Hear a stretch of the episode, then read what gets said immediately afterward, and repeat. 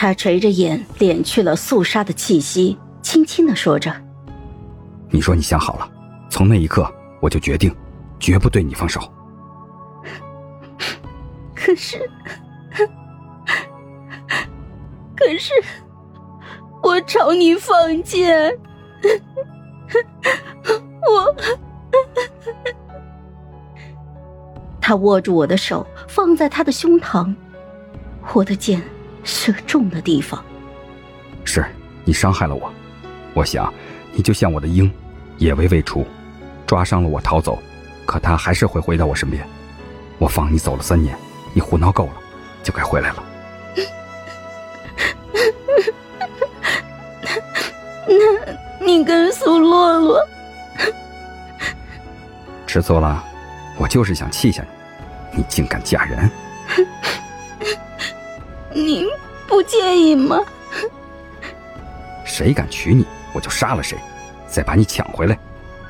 我笑了，向他伸出了手，他握住了我的手。就在这时，我看到了他腰间的玉兔香袋，我笑容凝固了。这，这是什么？他拿起来，不在意的说：“我觉得很适合你，就买了。”为为什么适合我呢？第一次见你，你怀里抱着只兔子，还问我能不能救它。你不是很喜欢兔子吗？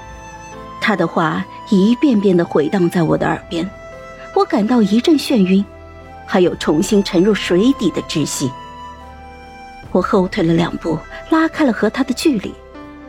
不，我从来没有喜欢过兔子，我讨厌兔子。哼，胡乐欢。你知道我是谁吗？我知道啊，你是阿启。你了解我吗？当然，你喜欢梅花糕，喜欢桃裙，打雷会害怕，还为我挡过剑。我的心越来越冷，他数的点点滴滴全是苏洛洛的样子。当初我们相处之事，都是我为取代苏洛洛按命书指示做的，甚至挡剑，都应该是苏洛洛，我只是阴差阳错。我摇着头，哼 不，你不知道我是谁。哼，你瞧，这满手的血，我刚杀了当朝太子，我会是你描述的那种姑娘吗？我原以为他是来救我于水火的，看来不过是命数的又一个圈套。无非是让我和苏洛洛都在他的身边，以我之恶衬托苏洛洛的善，最后完成我被他一箭穿心的结局。我后退了几步，我不会跟他回去的。我想到了爹是如何在娘尸骨未寒就爬上了姨娘的床，情深意厚，可笑的情深意厚。追兵在靠近。乌乐怀向我伸手，快走，阿锦。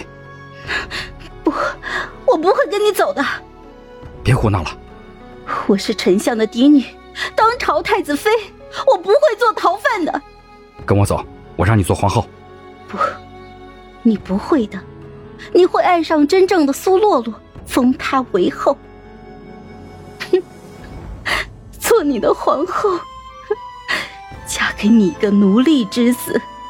是耻辱！你，你说什么？苏乐怀，你知道我当初为什么要逃走吗？哼，因为我不嫁奴隶之子。他用力的攥紧了我的手腕，红着眼，咬牙切齿的说：“你想好了？”我决绝的推开他，他点点头。眼里含着泪，苦笑着说：“好，好，苏银起，记住，来日再见，你永世为我奴。”好了，本集故事就到这儿，我们下集见，记得订阅和点赞哦。如果你有喜欢的故事，也欢迎在留言区告诉我们。